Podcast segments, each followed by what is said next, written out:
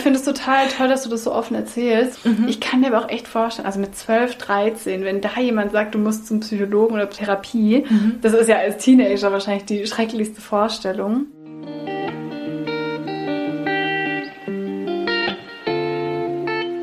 Rein reflektiert, dein Podcast für persönliche Weiterentwicklung und mehr Realität. Wünschst du dir auch manchmal mehr Selbstvertrauen und Mut zur Veränderung?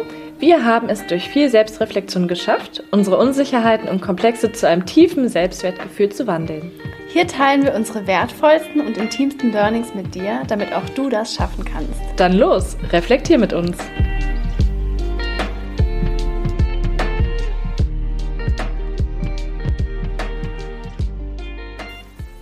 Hallo ihr Lieben, schön, dass ihr wieder da seid zu einer neuen Podcast-Folge. Ich bin Caro und ich bin Sarah und heute sprechen wir über das Thema Psychotherapie. Wir teilen unsere eigenen Erfahrungen damit, wir sprechen über Vorurteile, die darüber herrschen und beleuchten das Thema von verschiedenen Blickwinkeln. Jedes Jahr sind in Deutschland 27 Prozent der Erwachsenen von einer psychischen Krankheit betroffen. Und von allen Menschen, die von einer psychischen Krankheit betroffen sind, nehmen aber nur 18 Prozent Hilfeleistungen in Anspruch. Hm, krass. Und vor allen Dingen sind da ja noch nicht mal die Kinder mit einberechnet, ne? Das finde ja. ich auch total interessant. Mhm, nur die Erwachsenen. Die allerhäufigste psychische Erkrankung sind Angststörungen. Mhm. Danach kommen gleich Depressionen und danach kommen Alkohol- und Medikamenten verursachte Störungen oder mhm. Suchterkrankungen. Fand ich auch spannend, dass ja. Angststörungen so weit verbreitet sind und eigentlich doch sehr wenig darüber gesprochen mhm. wird. Ja. Jedes Quartal nehmen vier Millionen Menschen irgendeine Form von Behandlung in Anspruch, was psychische Erkrankungen angeht. Also da ist alles mhm. mit einberechnet, ob Psychiatrie oder therapeutische Behandlung. Mhm. Und weil man ja oft hört, dass es lange dauert, einen Termin zu bekommen, fand ich es nochmal spannend, da so einen durchschnittlichen Wert zu finden. Richtig interessant. Und es dauert tatsächlich durchschnittlich fünf Wochen, bis man eine erste Sprechstunde bekommt. Mhm. Und es kann sogar durchschnittlich 19 Wochen dauern, bis eine Therapie wirklich beginnt. Oh, ja, das, das ist schon ein bisschen länger. Ja, gerade wenn es akut ist, genau. sind 19 Wochen aushalten halt schon relativ lange. Ja, das finde ich auch. Ja. Das ist echt viel.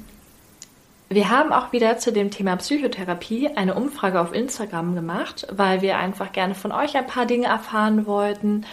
Und so haben wir euch zum Beispiel gefragt, ob ihr gerade eine Psychotherapie macht oder etwas ähnliches. Und 43 Prozent haben mit Ja geantwortet und 57 Prozent haben bisher noch nie eine Psychotherapie oder ähnliches gemacht. Fand ich schon relativ viel, so mhm. fast die Hälfte sogar, ne, unser Follower. Absolut. Dafür, dass man da so wenig drüber spricht und manchmal mhm. das Gefühl hat, niemand tut es, war Stimmt. es dann doch fast die Hälfte. Also total spannend. Ja, total. Und wir haben ja schon mal drüber gesprochen. In dem Moment, wo man das Thema auf den Tisch packt, geben dann doch mehr Leute zu, dass sie eine Therapie gemacht haben oder sich gerade auch in einer befinden. Ne? Absolut. Dann haben wir auch noch gefragt, ob diese Erfahrung für euch hilfreich war, beziehungsweise ob sie vielleicht auch nicht hilfreich für euch war. Und 67 Prozent haben mit Ja geantwortet, also haben gesagt, die Erfahrung war für sie sehr hilfreich. Und 33 Prozent haben gesagt, dass es leider für sie nicht so hilfreich gewesen wäre. Auch spannend. Ja. Hätte ich jetzt gar nicht so vermutet, dass irgendjemand sagt, dass die Psychotherapie für ihn vielleicht auch nicht so hilfreich ist. Mhm. Also total spannend, dass es nicht immer nur die einzige Lösung vielleicht ist, mhm, genau. auch mehrere Seiten hat. Ja. Und dann haben wir auch noch gefragt, also falls die Personen dann mit Nein geantwortet haben, ob sie schon mal eine Therapie gemacht haben oder nicht, ob sie sich vorstellen könnten, eine Therapie zu machen, wenn dieses notwendig ist, also wenn sie das selbst einfach als nötig empfinden. Und 14 Prozent haben gesagt, sie können sich das auf keinen Fall vorstellen. Mhm. Ich habe übrigens nicht mit abgestimmt. Sonst wären es ein bisschen mehr. Genau, vielleicht. Und 86 Prozent haben aber gesagt, dass sie sich das durchaus vorstellen könnten. Also mit Denke schon. Finde ich voll schön. Ich auch. Also gerade, dass die Personen, die es bisher noch nicht gemacht haben, so offen wären. Absolut. Und da nicht komplett abgeneigt von vornherein. Ne? Absolut. Wir hatten noch eine letzte Teilfrage dazu. Wäre es euch denn unangenehm oder peinlich, eurem Umfeld, also der Familie, Freunde oder zum Beispiel auf Arbeit zu erzählen, dass ihr eine Therapie macht? Und 57 Prozent haben gesagt, eher ja. Und 43 Prozent haben gesagt, dass es ihnen gar nicht peinlich wäre oder unangenehm. Ja. Wobei ich auch denke, dass es da echt auf den Bereich ankommt. Also ich kann mir bei mir zum Beispiel vorstellen, wenn ich eine Therapie machen würde, mache ich ja bisher noch nicht oder habe ich bisher auch noch nie gemacht. Mhm. Ich greife schon mal ein bisschen vorweg hier. Mhm. Dann würde ich das eher innerhalb der Familie oder bei den Freunden erzählen, als auf Arbeit selbst. Klar, und das geht bestimmt vielen so, ist ja auch total in Ordnung. Mhm. Und deswegen finde ich so ein nahe an 50-50-Ergebnis eigentlich auch total nachvollziehbar. Ja, ja. finde ich auch. Bei dem Thema Psychotherapie kann man noch mal so ein bisschen unterscheiden. Da gibt es ja mehrere Begriffe, was manchmal so ein bisschen verwirrend sein kann. Deswegen dachte ich, kann man das auch noch mal kurz erklären. Und zwar gibt es ja einmal den Begriff Psychologe. Mhm. Ein Psychologe bedeutet quasi, dass du ein Psychologiestudium absolviert hast. Mhm ähm, aber trotzdem kein Arzt bist, du darfst trotzdem keine Menschen behandeln, mm. sondern du könntest zum Beispiel auch in Unternehmen mitarbeiten oder einfach das Wissen über psychologische mhm. Hintergründe bei Menschen in sowas einfließen lassen. Mhm. Also in Anführungsstrichen hast du nur das Studium absolviert. Mhm. Dann gibt es Psychotherapeuten. Da hast du das Psychologiestudium absolviert und musst dann nochmal eine mehrjährige therapeutische Ausbildung machen, mhm. um dann, glaube ich, nochmal eine extra Prüfung zu machen, um dann wirklich als Therapeut zu arbeiten, als Psychotherapeut. Macht aber auch Sinn, ne? Wenn ich so drüber nachdenke. Absolut. Du kriegst erstmal das Wissen und dann noch diese Therapie-Praxis-Erfahrung ja. sozusagen. Und vor allen Dingen, wenn man sich darüber Gedanken macht, was für gravierende Folgen so eine Therapie haben kann. Also im besten. Falle ja im positiven Sinne. Dann denkt man sich schon, okay, diese Person muss natürlich auch gelernt haben, wie man jemanden am besten betreuen oder unterstützen kann. Und da reicht es natürlich nicht, nur das theoretische Wissen dann Absolut. zu haben. Ne? Finde ja. ich auch total gut. Ich kann mir aber vorstellen, dass wenn man diesen Berufswunsch hat, dass man so mhm. denkt, wow, das ganze Psychologiestudium und dann nochmal ähm, die ganze Ausbildung dahinter. Also es ist eigentlich auch ein krasser Werdegang. Total, aber dann denke ich mir so, die Leute, die es dann machen, mhm. also die sich da so durchkämpfen, die wollen es dann auch wirklich. Ja, das stimmt. Und dann bist du wahrscheinlich eher an der richtigen Adresse. Ja, gerade in so einem Feld finde ich das auch absolut gerechtfertigt und ja, wichtig. Finde ich auch. Also auch so wahrscheinlich die Praxisphasen, die sie dann zwischendurch immer wieder haben werden. Ja und trotzdem ist ja das Psychologiestudium total beliebt. Und deswegen mhm. ist der NC ja da auch so hoch. Ne? Ja, das muss ja wirklich teilweise irgendwie 1,0 Durchschnitt haben, um ja. da überhaupt reinzukommen. Also es gibt, trotzdem es vielleicht so aufwendig ist oder je nachdem, was man machen möchte, in welche Richtung man möchte, genug Interessenten. Das stimmt. Eigentlich auch voll cool. Ja. Und genau, dann gibt es noch den Begriff des Psychiaters. Mhm. Und da ist es so, dass es quasi ein Arzt ist, also eine Person oder eine Ärztin, ähm, die ein Medizinstudium absolviert hat und dann danach mhm. quasi nochmal eine Facharztweiterbildung macht mhm. als Psychiater. Und die sind dann wirklich Ärzte, die dürfen Medikamente verschreiben, was zum Beispiel Psychotherapeuten ah. auch nicht dürfen. Mhm. Soweit ich das mhm. jetzt verstanden habe. Ja. Also das ist auch nochmal der Unterschied. Finde ich total spannend, wie ich unterschiedlich auch. das ist. Das wusste ich noch gar nicht. Ja. Also, dass quasi ein Psychiater gar kein Psychologiestudium gemacht hat, sondern das Medizinstudium mhm. mit Facharzt Weiterbildung. Das finde ich auch krass. Also so komplett anders aufgewickelt, ne? mhm. ne? Das ganze Wissen irgendwie. Genau. Ja, spannend. Ja. Genau. Wir haben auch nochmal geschaut, was Psychotherapie, darum geht es ja heute hauptsächlich, eigentlich bedeutet. Man kennt zwar den Begriff, aber man weiß nicht so richtig, wie setzt sich der Begriff zusammen oder was steckt da eigentlich dahinter. Und um das jetzt mal extrem kurz zu fassen, dieser Begriff setzt sich aus verschiedenen Wörtern zusammen und das kommt aus dem Altgriechischen und heißt übersetzt Seele und Behandlung. Also man möchte quasi seine Seele heilen. Mhm. Finde ich auch ganz schön, mhm. wenn man sich den Begriff einfach so nochmal vor Augen führt, was es eigentlich übersetzt heißt. Ne? Da kann man es irgendwie viel mehr greifen, als wenn man jetzt so Psychotherapie hört. Klar, Therapie, da weiß man auch sofort, okay, das hat was mit Behandlung zu tun und Psyche, ja. Aber Seele ist irgendwie schon nochmal ein bisschen greifbarer. Ne? Finde ich richtig schön, dass du das nochmal so erklärst, weil ich finde nämlich bei dem Begriff Psychotherapie, mhm. Psycho ist ja leider auch so ein Begriff, den man sogar manchmal so als Beleidigung oder so benutzt, ja. so ein Psycho oder als was Negatives vielleicht verbindet man das mit Menschen, die komplett verwirrt oder mhm. verrückt sind. Und ich glaube, dass das ein großer Anteil davon ist, warum das Wort Psychotherapie so einen schlechten Ruf hat. Stimmt. Weil man denkt, man ist komplett verrückt und abgedreht ja. oder hat irgendwie ganz schwere psychische Erkrankungen, wenn man eine Psychotherapie mhm. macht. Dabei ist es, wie du gerade so schön gesagt hast, eine Therapie für die innere Welt, für die ja. Seele, für den Geist, wie auch immer man es äh, sagen will. Ja, das hört sich auch wirklich einfach wie soll ich sagen, so positiv an. Ne? Also Heilung hat ja echt was Positives. Und ich glaube, damit verbindet man irgendwie was ganz anderes mhm. als mit dem Wort Therapie. Vielleicht sollte man den Beruf oder diese Therapieform in Seelenheiler oder so umbenennen. Wobei man ja auch häufig sagt Seelenklempner, aber ich finde Klempner Stimmt. hört sich halt auch wieder so ein bisschen. Das hört sich abwertend Ja, mhm. mechanisch auch, ne? Ja. Also wenn man jetzt einfach nur den Begriff Klempner zum Beispiel hört, dann denke ich irgendwie an Werkzeug. Ja, und weißt du, was ich da dann denke? Mhm. Der hat eine Schraube locker. Der Klempner mit dem Werkzeugkasten. Stimmt. Also wir merken schon, es gibt so viele negative Assoziationen mhm. damit. Deswegen so schön, dass du das gerade mal so schön dargestellt hast, äh, woher der Begriff kommt. So klingt es gleich viel besser. Stimmt. Also man möchte die Seele heilen. Ja. Wir haben uns auch nochmal so ein bisschen Gedanken gemacht, welche Formen der Therapie es eigentlich gibt. Also es gibt jetzt nicht nur so die reine klassische Therapie, die man so kennt, sondern es gibt natürlich auch viele andere Therapiearten oder Richtungen, Beispielsweise auch sowas wie Coachings mhm. oder Online-Sprechstunden. Da kann man natürlich auch irgendeine Form der Therapie dann haben. Aber das hört sich meistens so ein bisschen anders an mhm. und ist dann vielleicht auch so ein bisschen anders aufgebaut. Und es gibt ja auch Therapien mit Tieren, also insbesondere für Kinder, die vielleicht auch traumatische Erlebnisse hatten. Da sagt man ja immer so, Tiere können auch extrem heilend wirken oder beruhigend. Absolut. Fand ich total schön. Ja, also, genau. Und da gibt es auch zum Beispiel es gibt die Psychotherapie, also eher eine Gesprächstherapie. Es gibt mhm. aber auch eine Verhaltenstherapie. Dann gibt es Einzeltherapie oder Gruppentherapie. Also da kommt es auch mal so ein bisschen drauf an, ja, was zu den persönlichen Problemen, sage ich mal, am besten passt. Mhm. Was ich sehr spannend finde, dass man sogar schon im 18. Jahrhundert angefangen hat, sich mit dem Thema auseinanderzusetzen. Und zwar hatte man da schon erste Ansätze zu einer psychotherapeutischen Behandlung. Krass, dass es schon so früh mhm. begonnen hat und man selbst heutzutage manchmal denkt, das ist noch nicht so aktuell. Ja, stimmt. Ja, wir wollten euch jetzt einfach auch mal gerne erzählen, was so unsere Erfahrungen mit dem Thema sind, beziehungsweise ob wir überhaupt Erfahrungen mit dem Thema haben.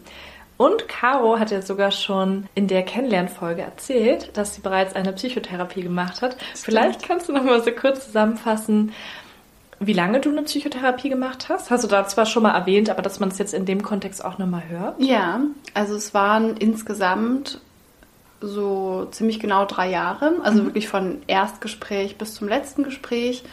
Und ähm, das war bei mir von 19 bis 22 dann ungefähr. Mhm. Und wie bist du überhaupt darauf gekommen, eine Psychotherapie machen zu wollen? Hat dich da irgendjemand drauf gebracht oder bist du da vielleicht von selbst drauf gekommen? Ähm, es war definitiv eine Zeit, in der es mir sehr schlecht ging. Also mhm. ich hatte eine Zeit, ähm, ja, da war ich total am Boden. Ich habe wenig gegessen, ich hatte wenig Appetit, ich lag oft nur im Bett, habe die Vorhänge zugezogen, mhm. ähm, hatte sehr wenig Freude, ich habe sehr viel geweint, auch nachts konnte ich nicht schlafen. Also sehr viele eindeutige körperliche Zeichen, mhm. die auch meinen Alltag beeinflusst haben. Ich war dann im sehr ja, verlorenen Lebenszeitpunkt. Mhm. Und dann war es so, dass ähm, natürlich mein Umfeld darauf aufmerksam wurde. Natürlich so, okay, dir geht's nicht gut, wie können wir dir helfen, was mhm. könnte man da vielleicht machen? Vor allem zog sich das halt über mehrere Wochen. Und in meinem Umfeld hatte ich dann auch tatsächlich Menschen, die auch selber eine Therapie machen. Mhm. Und ich muss sagen, ich wäre alleine niemals auf die Idee gekommen. Ah, okay. Ich war 19, ich hatte keine Ahnung, dass es dass man das, ich sag mal in Anführungsstrichen, einfach machen kann. Ich wusste nicht, wie man da Zugang zu bekommt. Mhm. Ich hatte da gar keine Berührungspunkte mit. Und hätte ich nicht in meinem Umfeld Menschen gehabt, die auch eine Therapie mhm. machen und ich gesehen habe, okay, das geht, man kann sich Hilfe holen, dann mhm. wäre ich da gar nicht drauf gekommen. Und gemeinsam mit den Menschen in meinem Umfeld, also meiner Mama, meinem Freund mhm. und so weiter, ähm, habe ich das dann so in Angriff genommen. Genau, so kam ich da drauf sozusagen. Richtig gut. Vielleicht ist es auch nochmal ganz interessant zu hören, wie man da überhaupt Zugang zu bekommt, gerade für Personen, die noch am Überlegen sind, ob sie sich vielleicht irgendwann mal in eine Psychotherapie begeben möchten. Auf jeden Fall ist mir auch total wichtig, dass mehr Menschen wissen, wie das überhaupt funktioniert. Genau, also was gibt, so die ersten Schritte sind. Genau. Ähm, es gibt verschiedene Arten, wie man das machen kann. Ich habe es über meine Krankenkasse gemacht. Mhm. Ähm, das heißt, also ich bin bei der AOK, aber es gibt sicherlich auch bei allen anderen Krankenkassen. Da gab es extra eine Seite oder eine Stelle, ähm, die sich ähm, um psychische Erkrankungen kümmert sozusagen. Mhm. Und da habe ich dann angerufen, habe meine Lage geschildert und die haben mir dann gesagt, dass ich eine Überweisung vom Hausarzt brauche, mhm. weil wenn das von der Krankenkasse übernommen wird, dann brauchst du natürlich eine Diagnose. Mhm. Ähm, das heißt, mein erster Schritt war dann zum Hausarzt zu gehen, ihm das mhm. zu sagen. Und dass du Probleme hast oder genau. dass du genau. dir auch eine Psychotherapie wünschst. Ja, oder? genau. Und das, muss ich sagen, war von allen Schritten der allerschwerste. Mhm. Weil natürlich war ich in einem sehr schlechten Zustand, mein Selbstwertgefühl, alles, meine Unsicherheit waren extrem. Mhm. Also meine Selbstzweifel. Und dann zum Arzt zu gehen und zu sagen, hallo, mir geht's psychisch schlecht, ähm, ich brauche vielleicht Hilfe, obwohl man mhm. selber ja gar nicht weiß, ob das angemessen ist, sag ich mal. Also mhm. dieses, ähm, verdiene ich es überhaupt schon oder geht es mir schon schlecht genug, um eine Therapie zu machen, das weiß man ja nicht, wenn man dieses, diese Vergleichswerte nicht hat. Wobei man sagen kann, wenn man das Gefühl hat, einem geht schlecht und man befindet sich irgendwie am Boden, hat man immer die Möglichkeit, ne? Und da gibt es kein geht es mir jetzt schlecht genug oder so, sondern es gibt gar keinen richtigen Richtwert. Ne? Absolut. Ne? Also zu 100 Prozent stimmt es. Ich wusste das nur leider damals Ja, ja klar, nicht. natürlich. Also damit, nur vorsichtshalber. Ja, total gut. Also das war wirklich damals einfach nur mein Mindset. Mhm. Ähm, natürlich ist es so, dass jeder, jeder, jeder Hilfe verdient. Man darf sich immer Hilfe mhm. holen. Aber früher wusste ich das überhaupt ja, ja, nicht. Klar. Und dann bin ich zum Hausarzt gegangen, habe ihm gesagt, ja, mir geht es sehr schlecht, schon seit mehreren Wochen und ich denke, mir würde so eine Therapie gut tun. Mhm. Und ich muss leider sagen, um hier real zu bleiben, mhm. ohne dass ich jetzt jemandem ein schlechtes Gefühl geben will, aber er hat leider nicht so gut reagiert. Oh, schade, ich habe es mir gerade so sehr gewünscht. Ja, also im ersten Moment war er so, ja, okay, es war halt im November oder so, also ja, okay, bist du dir sicher, dass es nicht nur am Wetter liegt?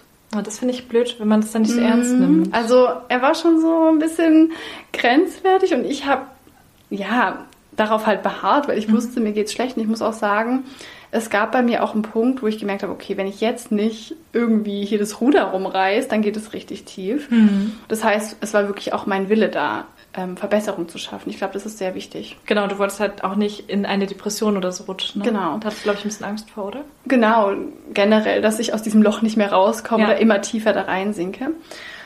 Und dann hat er mich noch ein paar Sachen gefragt, ob ich Gewicht abgenommen habe, mhm. ob ich Schlafstörungen habe. Und ich habe halt bei allem Ja gesagt. Ich hatte halt mhm. irgendwie mehrere Kilo abgenommen innerhalb weniger Monate. Ich hatte sehr starke Schlafstörungen. Ich habe sehr viel geweint. Also das habe mhm. ich mir alles gesagt. Und dann war er so, oh, okay, vielleicht ja doch nicht nur das Wetter. Ja. Und dann hat er mir tatsächlich eine Diagnose oder so eine Überweisung ausgestellt, mhm. wo mittelgradige Depression drauf stand. Ähm, ich muss dazu sagen, was ich auch nicht so cool fand, ist, dass er dann zu mir meinte, ja, ich kann dir das schon aufschreiben, aber es wird echt schwer, einen Therapieplatz zu kriegen. Oh, das finde ich auch nicht gut. Und ich will hier wirklich niemandem den Mut nehmen, aber ich finde es irgendwie wichtig, das auch mal zu erwähnen, dass manchmal mhm. Hausärzte auch einfach nicht so die Wahrheit sagen, weil ja. ich habe einen Therapieplatz bekommen und es ging mir wirklich schlecht. Also mhm. auch wenn jemand versucht, ja, dir einzureden oder das nicht ganz so ernst nimmt, das heißt nicht, dass das stimmt. Also ja.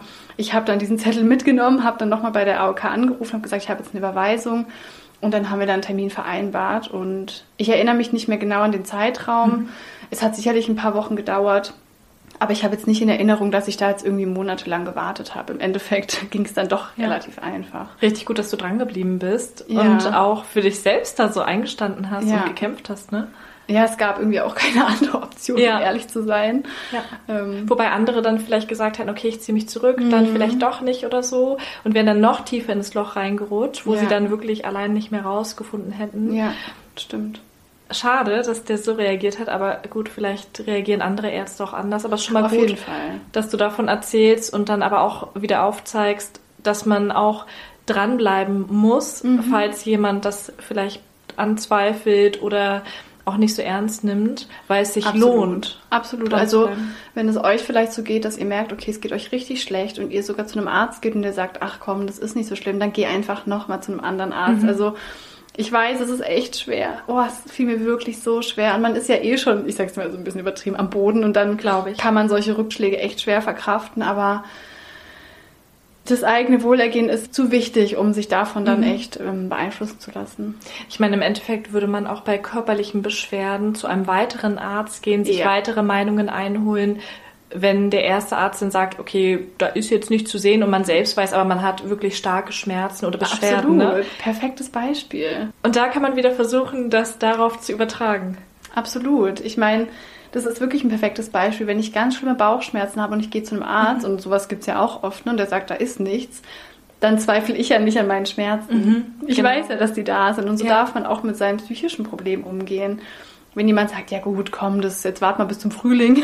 das ist nur das Wetter, dann kannst du trotzdem sagen, hey, nein, ich habe diese Probleme und die darf ja. ich ernst nehmen, finde ich total wichtig. Genau, und genau wie in jedem anderen Job gibt es ja gute und schlechte. Ja. Und leider eben auch bei Ärzten. Da ja. gibt es welche, die sich richtig hinterklemmen, sich für dein eigenes Wohlergehen interessieren, da wirklich dranbleiben, nachhaken, versuchen, irgendwas zu finden, dich ernst nehmen. Absolut. Auch beim Frauenarzt oder so, ne? Absolut. Da wechselt man ja auch den Frauenarzt, wenn man merkt, dass ein Frauenarzt, der zum Beispiel nicht so sensibel ist oder gar nicht auf die eigenen Wünsche oder Bedürfnisse eingeht. Absolut. Und genauso sollte man es auch beim Hausarzt machen. Ja. Man merkt, wie wichtig das ist. Ja. Richtig schön. Und Caro hat ja auch schon berichtet, dass ihre Krankenkasse ihre Behandlung übernommen hat, weil sie eine Überweisung hatte. Und ich habe mich auch nochmal so ein bisschen schlau gemacht, welche Behandlungen eigentlich von einer gesetzlichen Krankenkasse übernommen werden. Und es sind in der Regel Behandlungen, die als wissenschaftlich anerkannt gelten. Beispielsweise gehören im Moment dazu Verhaltenstherapie, tiefen psychologisch fundierte Psychotherapie, analytische Psychotherapie, also Psychoanalyse, systemische Therapie, auch nochmal ein sehr interessantes Thema, mhm. und weitere. Also doch sogar recht viele Therapiearten oder viele Behandlungen, die auch von einer gesetzlichen Krankenkasse übernommen werden würden. Total spannend und ich finde es so wichtig, dass wir solche Infos auch teilen und mhm. das ist auch warum ich über das Thema immer und überall mittlerweile mit jedem sprechen mhm. will, das auf Instagram teile, weil ich mir denke, ich wusste das früher alles nicht. Ja. Ich wusste nicht, dass man das machen kann. Ich wusste nicht, kostet das was. Ich wusste nicht, wie mhm. bekomme ich dazu Zugang. Also total gut, das nochmal so zu hören, wie Richtig. das so ist.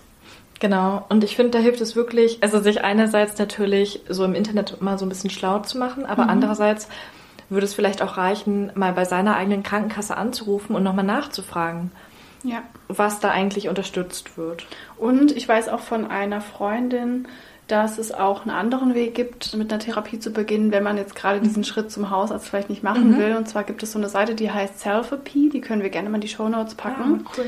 Und da kannst du dir quasi einfach einen Termin vereinbaren, mhm. ein Erstgespräch. Dann kannst du zu dem Erstgespräch gehen. Aktuell wäre es vielleicht auch online. Mhm. Und dann kann die Therapeutin oder der Therapeut, glaube ich, sogar bei deinem Hausarzt eine Überweisung anfordern, nachdem sie dir schon eine Diagnose gegeben hat. Ach, das ist ja cool. Also es gibt da echt verschiedene Möglichkeiten und das können mhm. wir ja gerne mal reinschreiben. Ähm, also heutzutage, ich glaube, es wird immer einfacher, tatsächlich ähm, so Zugang dazu zu bekommen. Denke ich auch und weil man auch merkt, dass die Gesellschaft offener Therapien gegenüber wird. Ja. Dass total. es jetzt nicht einfach nur verteufelt wird oder irgendwie mhm. nur schlecht dargestellt wird, sondern eher im Gegenteil. Absolut. Also wir haben ja auch schon drüber gesprochen, wie viele Personen dann plötzlich zugeben, dass sie eine Therapie machen. Und ich würde wirklich sagen, in meinem Bekannten- oder Freundeskreis sind es über 50 Prozent. Auf jeden Fall. Ja, also ich kenne mittlerweile echt auch schon richtig viele. Mhm. Und ich habe auch immer das Gefühl, dass je offener man selbst damit ist, desto mehr Definitiv. trauen sich auch die anderen, sich zu öffnen. Das finde ich dann voll schön, ja. wenn man da so ein bisschen die Erfahrungen austauschen kann und so. Finde ich auch. Ja. Und diese Erfahrung hast du ja auch auf Instagram gemacht, ne? Also mhm. in dem Moment, wo du öffentlich darüber gesprochen hast, wie viel positives Feedback da eigentlich kam. Absolut. Ja, mir schreiben auch echt viele ähm, wie war das bei dir? Ich mhm. glaube, ich brauche auch eine oder ich warte gerade auf den Termin, mhm. wie läuft es so ab und diese Verunsicherung wenn man die einfach so ein bisschen nehmen kann, das ist voll das schöne Gefühl. Richtig schön. Und was du ja auch schon mal in einer anderen Folge gesagt hast, in dem Moment, wo man sich traut, es anzusprechen und merkt, dass die Reaktionen positiv sind ja. und sogar so positiv, dass andere dankbar sind, dass du diese Informationen oder deine Erfahrungen mit ihnen teilst und sich daraufhin vielleicht sogar noch mehr unterstützt fühlen fühlen, selbst diesen Schritt zu gehen, hat einfach auch für einen selbst, wenn man sowas zugibt, mhm. so eine schöne Wirkung. Mhm, weil, wie wir auch schon mal drüber gesprochen haben, dieses Schamgefühl dann abfällt, wenn man merkt, ah, okay, es verurteilt mich gar niemand dafür, andere kennen das vielleicht sogar auch. Ja, total. Ja. Was ich dich noch fragen wollte, das finde ich auch total interessant, ob es mit deiner Psychotherapeutin sofort auf der menschlichen Ebene gepasst hat. Ich habe nämlich auch noch mal gelesen, dass diese zwischenmenschliche Basis teilweise fünf bis zehn Prozent des Therapieergebnisses oder Erfolgs ausmacht, mhm. dass wenn diese zwischenmenschliche Beziehung nicht so wirklich passt, das wirklich negative Folgen haben kann. Mhm. Wie hat es bei dir gepasst? Ähm, Es ist ein bisschen schwer zu sagen. Also erstmal kann ich das total gut nachvollziehen. Das ähm, mhm. muss auf jeden Fall auch passen. Und es ist dann auch so, also bei mir war es so, man hat, glaube ich, sogar drei Probegespräche und dann können cool. beide Parteien sagen, ob es passt. Also mhm. einmal kann der Therapeut oder die Therapeutin sagen, passt es einfach zu dieser Therapieform oder braucht die Person mhm. vielleicht was anderes. Und du selbst kannst aber auch sagen, irgendwie fühle ich das hier nicht. Ja. Ich bräuchte nochmal eine andere Person. Also das finde ich mhm. total cool. Man kann echt erstmal so ein paar Testgespräche machen. Das finde ich auch richtig cool. Und ja, schwer zu sagen. Also ich muss sagen, ich war, wie gesagt, 19, extrem mhm. jung, extrem unsicher. Also ja. ich hatte 0% Sicherheit, würde ich fast sagen. Mhm. Ich war extrem verwirrt und es ging mir schlecht und ähm, ich habe mir dann da gar nicht so viel Gedanken drüber gemacht. Mhm. Weißt du, ich war einfach froh, erstens, dass ich da jemanden habe. Und zweitens war ich so verunsichert, wie das da überhaupt mhm. funktioniert, dass ich jetzt gar nicht wie soll ich sagen, darüber nachgedacht habe, ob ich vielleicht sogar noch jemand anderen mhm. ausprobieren mhm. will. Ich war da wie so ein verängstigtes kleines Lämmchen. Ja. Und habe mich dann einfach auf sie eingelassen. Und mhm. wir waren jetzt menschlich gesehen auch rückblickend jetzt nicht so, dass wir irgendwie komplett gleich wären oder gleichen Werte hätten. Muss man ja auch Muss gar eben nicht, auch ne? nicht. Also ja. sie war auch um einiges älter, die war bestimmt so Mitte 40. Mhm. Und ja, aber es war in Ordnung. Sie hat mhm. mich trotzdem dahin geführt, wo ich hin muss. Genau, darauf kommt es ja an. Absolut. Ähm, Nee, also war total in Ordnung für mich. Richtig schön. Was waren denn anfangs deine Gefühle, als du so in die Therapie reingegangen bist? Du hast jetzt gerade schon gesagt, dass du da total verunsichert warst und wie so ein Lämmchen letztendlich. Ja. Und wie hat sich das entwickelt? Also ich muss sagen, und das ist mir erst auch so nach ähm, einiger Zeit so aufgefallen. Also wenn ich ankam und mich ins mhm. Wartezimmer gesetzt habe, ich war unfassbar nervös. Schweißnasse Hände. Nur überlegt, was passiert jetzt? Wie soll ich mich verhalten? Mhm. Ich muss dazu sagen, ich war früher so ein Mensch, vielleicht kennen das ein paar. Ich musste immer gucken, wie andere das machen, um eine Bestätigung für mein eigenes Verhalten zu bekommen. Verstehe ich, Bei ja. allem. Wie machen die das? Ah, okay, dann ist meins mhm. auch normal. Okay, wie macht die das? Okay, dann mache ich es jetzt auch so. Ja. Und bei der Therapie hast du keine Ahnung, wie mhm. andere das machen. Selbst wenn dir jemand erzählt, ich bin auch in Therapie, du weißt nicht, jetzt mal so ganz blöd gesagt, wie verhalte ich mich da? Was mhm. ist normal? Wie offen ist man? Fängt man jetzt an zu weinen? Genau. Ist es okay? Was passiert da überhaupt? Und das hat mich so krass verunsichert, dass ich einfach nicht mhm. weiß, was da normal ist, wie ich mich verhalten soll. Mhm. Und ich hatte echt die ersten Monate, jedes Mal saß ich im Badezimmer und dachte, ich bin so nervös. Ähm, also ich war extrem aufgeregt und Sie hat mich aber vor allem anfangs halt extrem angeleitet, mhm. weil nachdem wir dann beschlossen haben, dass wir das zusammen starten, fängt erstmal so dieses Rekapitulieren des kompletten mhm. Lebens mhm. bisher an. Also sie nimmt dann ihr Blatt und ihren Stift, mhm. zumindest war es bei mir so, ist auch nicht immer so, und fragt erstmal komplett, wo, wann bist du geboren, wie war das da, mhm. was ist in deiner Kindheit passiert. Also du gehst dein komplettes Leben durch und das dauert natürlich erstmal mehrere mhm. Sitzungen teilweise. Mein Leben war ja auch ein bisschen chaotischer. Ja. Das heißt, es gab am Anfang so, eine, so einen Leitfaden, wo ich einfach nur Antworten geben konnte. Mhm. Ähm, das heißt, da habe ich dann so ein bisschen Sicherheit gewonnen und irgendwann war es dann so, dass ich einfach hingegangen bin und gesagt habe, wie es mir gerade geht. Mhm. Was ist die letzte Woche passiert? Und dafür ist dann irgendwann leichter? Ähm, ja, es wurde auf jeden Fall leichter. Mhm. Ähm, ich war ja über einen längeren Zeitraum da und es war jetzt auch nicht so, dass es wirklich drei Jahre lang einmal die Woche war. Ach so, ich dachte. Ähm, ich weiß ehrlich gesagt nicht mehr so ganz exakt. Mhm. Ich meine, am Anfang erstmal die Erstgespräche, dann hat es noch mal ein bisschen gedauert. Dann ist ja auch mal Urlaub oder Ferien oder Feiertage. Mhm. Das heißt, manchmal war es dann auch nur einmal im Monat oder so. Es war immer ein bisschen mhm. unterschiedlich. Auch am Ende war es dann äh, mit größeren Abständen, um das so auslaufen zu lassen. Aber manchmal, ähm, ja, bin ich auch dann vor allem nach einem Jahr oder so gekommen, habe so trivialere Sachen erzählt, mhm. was die letzte Woche so passiert ist. Ja, bei der Arbeit hat es mich genervt mhm. oder so. Und da habe ich dann tatsächlich mehr Sicherheit gewonnen, einfach zu erzählen, wie es mir gerade geht. Mhm. Ja. Ja, glaube ich auch, irgendwann ist es ja so ein bisschen routinierter, auch wenn es jetzt nicht im wöchentlichen Rhythmus irgendwie stattfindet. Ja.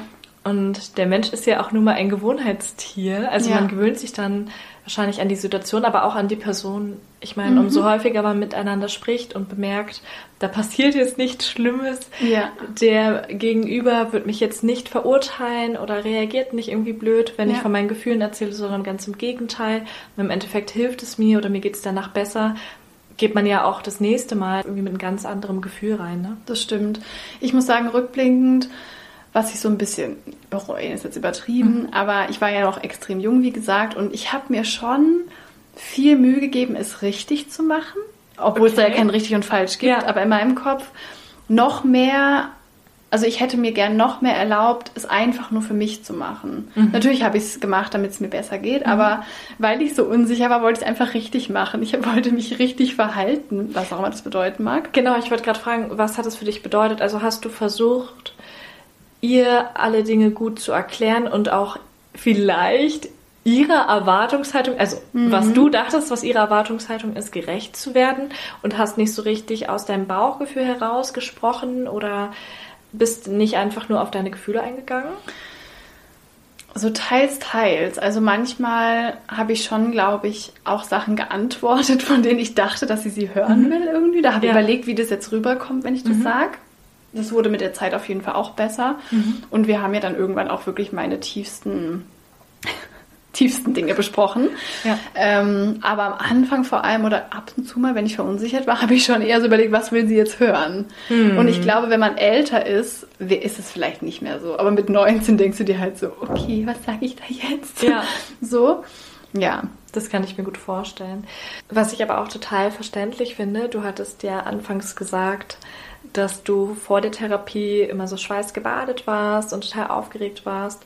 Gut, es hat sich ja mit der Zeit dann auch verbessert, aber ich finde es auch generell verständlich, selbst wenn es noch im Laufe der Therapie so wäre, weil man ja wirklich über sehr intime Sachen spricht und sich auch bei sehr krassen Themen wieder reinführen muss und dann ja automatisch auch etwas mit dem Körper dabei passiert. Mhm. Also es ist ja nicht einfach so, dass man jetzt immer darüber spricht, ach ja, wie war dein Arbeitstag oder mhm, so, ne? Klar. Also ich kenne das ja auch von mir, dass ich in Situationen, wo ich dann über meine Gefühle sprechen muss oder jetzt hier im Podcast aufgeregter bin ja, und vielleicht auch Schweißgefahr. Absolut. Klar. Ja, deswegen völlig verständlich. Also gar nicht mal nur die Anfangsnervosität, weil man nicht genau weiß, was auf einen zukommt oder was jemand anderes vielleicht von von einem erwarten könnte oder was man denkt, was er erwartet. Ja. Sondern eher auch, weil es einfach sehr extreme Themen sind, mit denen man sich dort auseinandersetzt. Absolut. Und man auch nie so richtig weiß, was passiert jetzt in dieser Stunde. Ja. Über was reden wir jetzt wohl?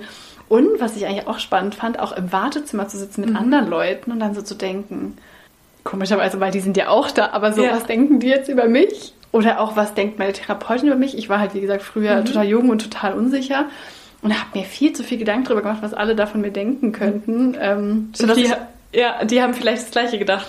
Auf jeden Fall, klar, man sitzt ja im selben Boot. Ja, genau. Ähm, ich war auch immer die absolut jüngste da im Wartezimmer. Also ich habe den krass. Schnitt so heftig nach unten gezogen. Da saßen echt so viele 30, 40, mhm. 50-Jährige. Und ich dann immer so, mhm. so. Aber ja. voll gut, dass du mit so jungem Alter schon versucht hast, etwas an deiner Situation zu verändern. Also es kann natürlich sein, dass bei manchen erst später der Punkt kommt, an dem sie verzweifelt sind oder an dem es ihnen schlecht geht und sie sich dann irgendwie Hilfe suchen müssen. Aber manche warten ja auch sehr, sehr, sehr lange und versuchen die Probleme alleine zu lösen, ja. um dann irgendwann festzustellen, dass es alleine nicht funktioniert. Absolut. Und insofern finde ich es immer gut, wenn man sich frühzeitig Hilfe sucht, wenn man weiß oder bemerkt, es geht ab einem bestimmten Punkt für mich nicht mehr weiter und es würde nur noch bergab gehen, wenn ich jetzt nicht handle. Sehe ich genauso. Und Klar, ich muss sagen, wäre ich nicht an so einem tiefen Punkt gewesen, hätte ich mhm. bestimmt keine Therapie angefangen. Ich muss aber sagen, ich hätte natürlich jetzt nicht eine Therapie gemacht, wenn ich nicht so krass am Tiefpunkt gewesen wäre. Aber ich war schon immer der Typ, auch schon in meiner Jugend. Ich möchte mir alle meine inneren Probleme irgendwie angucken. Ich will mhm. nichts verdrängen. Das ist mir irgendwie alles eher lästig. Also ich will lieber meine ganzen staubigen Kisten hochholen, da reingucken, es einmal durcharbeiten. Dann bin mhm. ich auch vielleicht ein bisschen effizienter ja. im Kopf als dass ich denke, ähm, ich schleppe die jetzt irgendwie mit, bis ich 90 bin. Mhm. Und da habe ich gar keine Lust drauf. Ich glaube, dass es da mal so ein einschneidendes Erlebnis gab. Mhm. Also zum einen war meine Mutter ja zum Beispiel selbst sehr reflektiert und hat mir das so ein bisschen vorgelebt. Zum ja. anderen habe ich mit 16 mal so ein Schülerpraktikum gemacht. Man musste ja so ein soziales Praktikum machen und ähm, ich war im Altenheim. Und die Leiterin des Altenheims hat mir dann irgendwie in so einem Gespräch erzählt, dass sie oft die Leute halt auch beim Sterben begleitet, weil die Angehörigen nicht mehr da sind oder nicht mhm. kommen. Und dann irgendwie 90, 95-Jährige irgendwie, bevor sie sterben, nochmal nach ihrer Mama rufen oder oh, ihr nochmal ihre ganzen alten Kindheitstraumas erzählen müssen, mhm. weil sie das loslassen müssen, bevor sie sterben. Oh, krass. Und ich dachte mir so, boah das will ich nicht. Ja. Ich will die Sachen nicht mit bis auf mein Sterbebett nehmen, Ja. weil ich glaube, vielleicht kannst du auch nicht gehen, bevor du nicht wenigstens einmal dir das nochmal kurz anguckt Mhm. hast, weiß ich jetzt nicht. Aber das war echt so ein Erlebnis für mich, wo ich dachte, ich will es lieber jetzt erledigen Ja. und dann befreit durchs Leben Genau, gehen. Ne? genau, das war das, was ich mir gerade dachte. Also nicht mal nur, weil man das dann später nicht auf dem Sterbebett irgendwie dann noch loswerden möchte oder so, also ne, aus Ja. der Perspektive, sondern auch, weil man ja auch ein viel entspannteres und vielleicht befreiendes Leben haben kann, wenn man sich seinen Ängsten und sein Problem schon zuvor gestellt hat. Absolut. Und das will ich auch an der Stelle mal sagen. Die sind sowieso in dir drin. Ob du sie dir anguckst oder nicht. Die Mhm. Ja, sind richtig. in dir drinne. Und sie beeinflussen alles andere. Und sie beeinflussen das. Also gerade auch dieses Thema vom Verdrängen. Man denkt ja oft, man schiebt es Mhm. von sich weg. Aber alles, was du verdrängst, schiebst du noch tiefer in dich rein. Mhm. Und es ist absolut in Ordnung. Es ist ja auch ein Schutzmechanismus, dieses Verdrängen. Mhm. Es gibt Zeiten, da bist du gerade nicht in der Verfassung, dir alles anzugucken. Gerade als Kind. Absolut in Ordnung. ja. Da muss man auch so nach Gefühl gehen, weil man bereit ist. Aber ich finde es trotzdem wichtig, sich das bewusst zu machen, dass man weiß, okay, auch wenn ich es verdränge, ist es jetzt nicht weg, ne? Es ist eher tiefer drinne. Und gerade diese unbewussten und unterbewussten Dinge, die steuern eben unbewusst dein Leben. Ja. Sobald du es hochholst, sage ich jetzt mal ins Bewusstsein, hast du deine Macht zurück. Du hast dann plötzlich deine Handlung, deine Selbstverantwortung zurück. Aber solange das da im Unterbewussten wabert, ähm, steuert es quasi dein Leben und du bist so ein bisschen so eine, ist ein bisschen extrem gesagt, aber so eine Marionette von deinen eigenen Erfahrungen und Ängsten. Ja, das stimmt. Und auch nochmal so ein bisschen zu dem Thema, inwiefern es dich beeinflusst. Auch deine Gedanken beeinflussen ja extrem alles, was mit deinem Körper zusammenhängt. Beispielsweise ist es ja auch wirklich so, dass deine Gedanken, deine körperlichen Symptome wie Herzfrequenz, Atmung und alles andere beeinflussen können. Und das finde ich auch total spannend, wenn man mal seinen Körper beobachtet, wie der in Stresssituationen reagiert, um sich dessen bewusst zu sein, wie viel Macht unsere Gedanken haben, beziehungsweise wie viel wir bewirken können, wenn wir es schaffen, unsere Gedanken in irgendeiner Form zu steuern. Absolut. Ne? Also gerade zum Beispiel auch in Prüfungssituationen. Welche Symptome hatte der Körper und inwiefern kannst du es vielleicht auch beeinflussen? Geh mal ganz kurz auf die Symptome ein. Schweißausbrüche, Herzrasen, vielleicht irgendwelche roten Flecken am Körper oder im Gesicht, Durchfall oder so. Da sieht man einfach wieder, wie sehr unsere Gedanken mit dem Körper zusammenhängen. Absolut. Und wie wichtig es einfach ist, sich dann auch mit seinen Gedanken auseinanderzusetzen und eben nicht nur bei körperlichen Symptomen zum Arzt zu gehen, sondern eben auch bei Problemen, die auf seelischer Ebene existieren. Gerade dann, weil es oft auch zusammenhängt. Ich meine, Genau. Oh, diese Gedankenkraft zu erkennen, das ist einer der krassesten Erkenntnisse im Leben, glaube ich. Mhm. Allein schon, dass deine Gedanken immer deine Gefühle erzeugen. Ja. Also, ja. das sind nicht die äußeren Umstände. Ja. Das sind nicht die anderen Leute. Es sind deine Gedanken darüber. Richtig. Und zwar immer. Also nicht nur manchmal, immer. Wenn man das mal wirklich, wirklich, wirklich versteht und sich im Alltag anguckt, wenn ich sauer bin, ist es, weil ich etwas darüber gedacht habe, das mich sauer macht. Nicht die andere Person, die mich sauer macht. ja, Ein unglaublicher Mindset-Shift einfach. absolut. Und dazu passend möchte ich ganz kurz meinen Konfirmationsspruch vorlesen. Okay. wow. Wo kommt das denn jetzt her? Ist mir gerade eingefallen, dass es super passt. Achte auf deine Gedanken, denn sie werden Worte. Achte auf deine Worte, denn sie werden Handlungen. Achte auf deine Handlungen, denn sie werden Gewohnheiten. Achte auf deine Gewohnheiten, denn sie werden dein Charakter. Achte auf deinen Charakter, denn er wird dein Schicksal.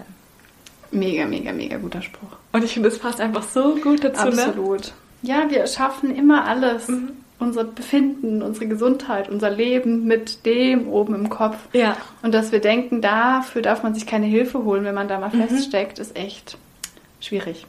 Ja, total. Also wie du schon sagst, weil einfach die Seele teilweise Einfluss auch auf die körperlichen Symptome oder vielleicht auch irgendwelche Krankheitsbilder hat. Absolut. Und man da dann eigentlich anfangen sollte zu arbeiten, ne?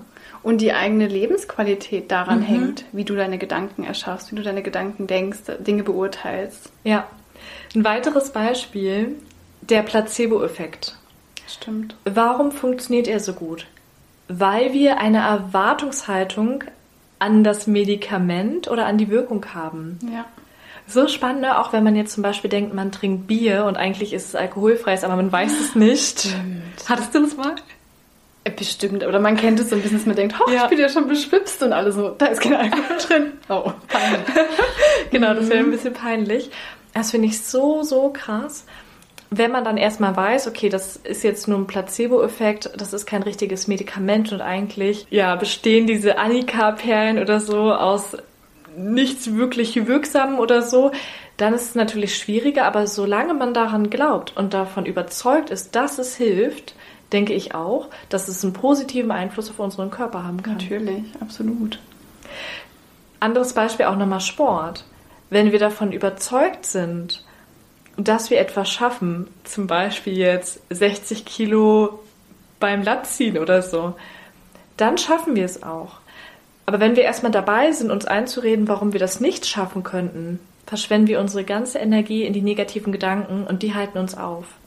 Das war ja auch in der Kapitelfolge, in der letzten, ähm, bei diesem Thema mit dem Regen, dem Regenbogen, einfach generell, wie man Situationen bewertet. Und klar, wie du gerade sagst, beim Sport, das kann man ja wirklich auf alle Ziele im Leben ähm, übertragen, je nachdem, wie du daran glaubst, wie du dir immer wieder verinnerlichst, das wird Realität sein, ich werde es schaffen, das wird ganz klar so sein. Also das schaffst du dann auch oder eben nicht. Ja, ich denke auch, wir unterschätzen uns und unsere Gedanken einfach so, so krass. Also wir haben es jetzt zwar schon häufiger gerade betont, aber auch noch ein weiteres Beispiel. In Extremsituationen, wo wir denken, dass unser Leben davon abhängen könnte, wären wir so viel stärker und zu so viel in der Lage, was wir niemals von uns erwartet oder gedacht hätten. Das wir stimmt. denken immer, unsere Grenze ist da und da, aber wir setzen unsere Grenze einfach nur selbst im Kopf. Und wenn wir einfach mal versuchen, die Grenze woanders zu stecken, vielleicht auch ein bisschen höher, dann bemerkt man plötzlich, oh, diese Grenze habe ich jetzt locker überschritten, im Sinne von, ich habe jetzt doch mehr geschafft, als ich ursprünglich dachte. Ja, Ich finde es auch nochmal irgendwie ein ganz schönes Beispiel. total. Okay, aber um wieder zum Thema Psychotherapie zurückzukommen, äh, wie ist es denn bei dir so? Wie was ist deine Einstellung dazu? Wie stehst du zu dem Thema oder vielleicht auch deine Erfahrungen darüber? Ja, also ich muss sagen, dass sich meine Einstellung innerhalb der letzten, ich würde fast sagen, zwei Jahre dazu verändert hat. Ich war zu dem Thema immer so ein bisschen negativ eingestellt, muss ich ganz ehrlich zugeben. Ich versuche jetzt hier völlig ehrlich und ungeschönt zu reden, hoffe, dafür hasst mich niemand. Aber ich habe ja schon gesagt, mittlerweile habe ich da eine andere Einstellung zu. Es war lustigerweise so, dass ich damals als Kind eine Situation erlebt habe, wo mir so ein bisschen mit dem Thema Psychotherapie indirekt gedroht wurde. Also jetzt nicht Okay. so ernsthaft und das war auch wirklich nur gut gemeint, das muss ich hier auch nochmal betonen. Aber das hat sich so ein bisschen in mein Gehirn eingebrannt, weil ich mich auch noch super gut an die Situation erinnern kann. Okay. Ich war so ungefähr 12, 13 Jahre alt, hatte damals meinen ersten Freund, war richtig krass verknallt und total verrückt nach ihm. Hab die Zeit mit ihm total genossen. Es war wirklich so meine erste kleine Liebe oder eher große Liebe, aber natürlich nicht so richtig krass, ne? Also in dem Alter ist man da ja noch so ganz am Anfang. Und dann war es aber so, dass sich mein damaliger Freund von mir getrennt hat. Und er hatte am 26.03. Geburtstag.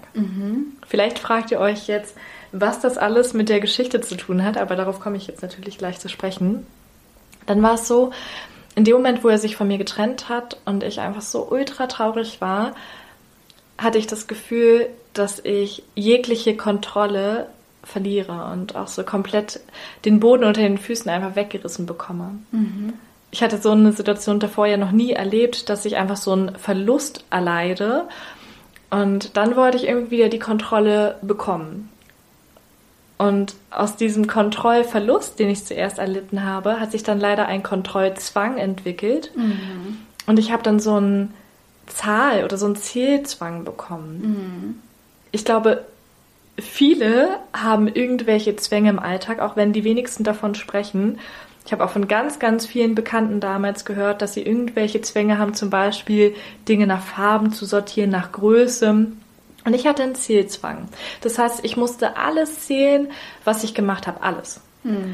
Ich habe zum Beispiel eine Stunde lang meine Haare gewaschen, weil ich ungefähr so vorne beim Kopf so bis 26 zählen musste, dann wieder ein bisschen weiter hinten bis 26 zählen musste, die Seiten bis 26 zählen musste, weil er ja am 26.03. Geburtstag hatte. Krass. Ich hatte es ja auch so mit ihm verbunden, diese Zahl. Und alles, was ich im Alltag gemacht habe, habe ich gezählt. Zähne putzen. Alles. Also eigentlich alles. Heftig. Und meine Eltern haben das dann natürlich irgendwann mitbekommen. Mhm. Es war dann für mich auch so, in dem Moment, wo man mich dabei unterbrochen hat und ich gar nicht zu Ende zählen konnte, war der Tag für mich gelaufen. Der Tag Was? war für mich gelaufen und ich hatte das Gefühl, ich habe keine Kontrolle mehr über den Tag, also auch gar keine Kontrolle mehr über das, was ich irgendwie am Tag mache. Ja, und war dann total verzweifelt. Mhm. Und dann war es einmal so, dass mich mein Stiefbruder damals beim Haarewaschen erwischt hat, wie lange ich da eigentlich brauche, hat sich total gewundert und hat mir dann so vorgeworfen, ja, selbst meine Freundin mit ihren zigtausend Haarfarben braucht kürzer als du und warum bist du da jetzt eine Stunde im Bad, um deine Haare zu waschen? Ich habe natürlich immer wieder versucht, irgendwelche Ausreden zu finden, aber irgendwann konnte ich nicht mehr vertuschen, dass ich da ein Problem habe. Mhm. Und dann war ich bei meiner Oma in Frankfurt. Das ist eine sehr, sehr tolle und selbstbewusste Frau, die auch sehr offen über Dinge spricht. Und dann hat sie sich einmal mit mir an den Tisch gesetzt und meinte, Sarah, wir müssen mal reden sie wollte natürlich verstehen, warum ich dieses Problem habe, denn ich habe es ja auch da ausgelebt. Wir waren mehrere Tage dort. Mhm. Und dann musste ich das ja auch von morgens bis abends irgendwie machen, mein Zählzwang. Und dann hat sie gesagt, wenn sich daran nichts bessert, dann wäre es vielleicht ganz gut oder dann müsstest du zum Psychologen. Mhm. Irgendwie so habe ich die Worte noch im Kopf. Und dann war es für mich aber so, nein, ich will nicht zum Psychologen. Das hat sich dann in dem Kontext für mich irgendwie auch nicht positiv angehört, mhm. sondern eher negativ. Wenn du jetzt nicht versuchst, etwas daran zu ändern, dann musst du dahin. Mhm. So, ne? Also die Konsequenz daraus. Und dann war es für mich aber so, dass ich mir dachte, so, nee, ich will nicht zum Psychologen. Ich muss jetzt etwas verändern. Und ab diesem Zeitpunkt habe ich es dann wirklich geschafft, diesen Zwang zu großen Teilen abzulegen. Also das geht natürlich nicht von heute auf morgen, dass man dann keinerlei Zwänge mehr hat. Mhm. Aber ich konnte ihn zum großen Teil ablegen. Also das war für mich wie so eine kleine Androhung und darauf habe ich reagiert. Krass. Das war meine erste Erfahrung mit dem Thema Psychotherapie. Wow. Indirekte Erfahrung. Ich finde es so heftig und toll, dass du das hier so offen erzählst, weil ich glaube, wie du auch schon meintest, es geht so vielen Menschen so. Mhm. So viele haben das schon mal erlebt oder kennen das irgendwie, aber kein Mensch redet darüber. Also um mhm. ehrlich zu sein, bevor du mir das nicht mal erzählt hast, habe ich davon noch nie gehört. Von irgendwelchen äh, ich kannte auch mal eine Person, die hatte so einen Hygienezwang, mhm. also mit Hände desinfizieren und so weiter. Aber dieses Zählen, also natürlich wusste ich, dass es sowas gibt, mhm. aber ich kannte jetzt niemand, beziehungsweise ich sag's mal so, es hat mir niemand erzählt. Genau, ich denke, das, das ist, der, der Punkt. Genau, genau. Wenn du dieses Thema mal bei deinen Freunden oder Bekannten ansprichst mhm. und wirklich auch mal versuchst, da so ein bisschen mehr ins Detail zu gehen, nicht jetzt einfach nur oberflächlich zu fragen, hast du irgendein Problem? Würdest ja. du jetzt sowieso nicht machen, aber ja. mal wirklich mal fragt, so hast du irgendwelche Kleinigkeiten, die dir im Alltag wichtig sind? Beispielsweise wirklich wie, ich gucke gerade zu Karos Büchern hier im Regal, Bücher in irgendeiner Form zu sortieren oder Klamotten zu sortieren oder irgendwie Farben oder irgendwas. Das sind ja alles schon irgendwelche Ticks. Ja. Und ich muss sagen, ich habe so viele Menschen kennengelernt, die irgendwelche Ticks hatten und mit mir da auch offen drüber gesprochen haben. Ja. Das ging vom Hygienetick zum Sortierzähltick, den ich ja auch hatte. Also wirklich in so vielen Bereichen. Ich kann jetzt leider nicht zu sehr ins Detail gehen, falls diese Personen dann auch den Podcast oder so hören. Ja. Aber Waschzwang auf jeden Fall auch sehr mhm. stark. Ja, ich finde es so spannend und wenn du das so sagst, also ich habe zum Beispiel das halt, dass ich immer alles so ordentlich und akkurat mag. Mhm. Also wenn halt irgendwo ähm, eine Sache nicht so symmetrisch steht, dann muss ich die halt schon so anders hindrehen. Ja. Ich glaube, solche Sachen haben wirklich viele Menschen. Mhm. Da kommt es dann wahrscheinlich ein bisschen drauf an, wie stark das ausgeprägt ist oder ja, wie, klar. wie stark ne? beeinflusst es deinen Alltag, genau, wenn also das nicht der Fall krieg ist. Kriege ich jetzt irgendwie Herzrasen und einen ähm, Panikanfall, wenn da was schräg steht oder möchte ich es halt einfach nur unbedingt äh, Kannst ja mal testen. Ich kann ja den Tisch mal hier so ein bisschen schon immer so hin.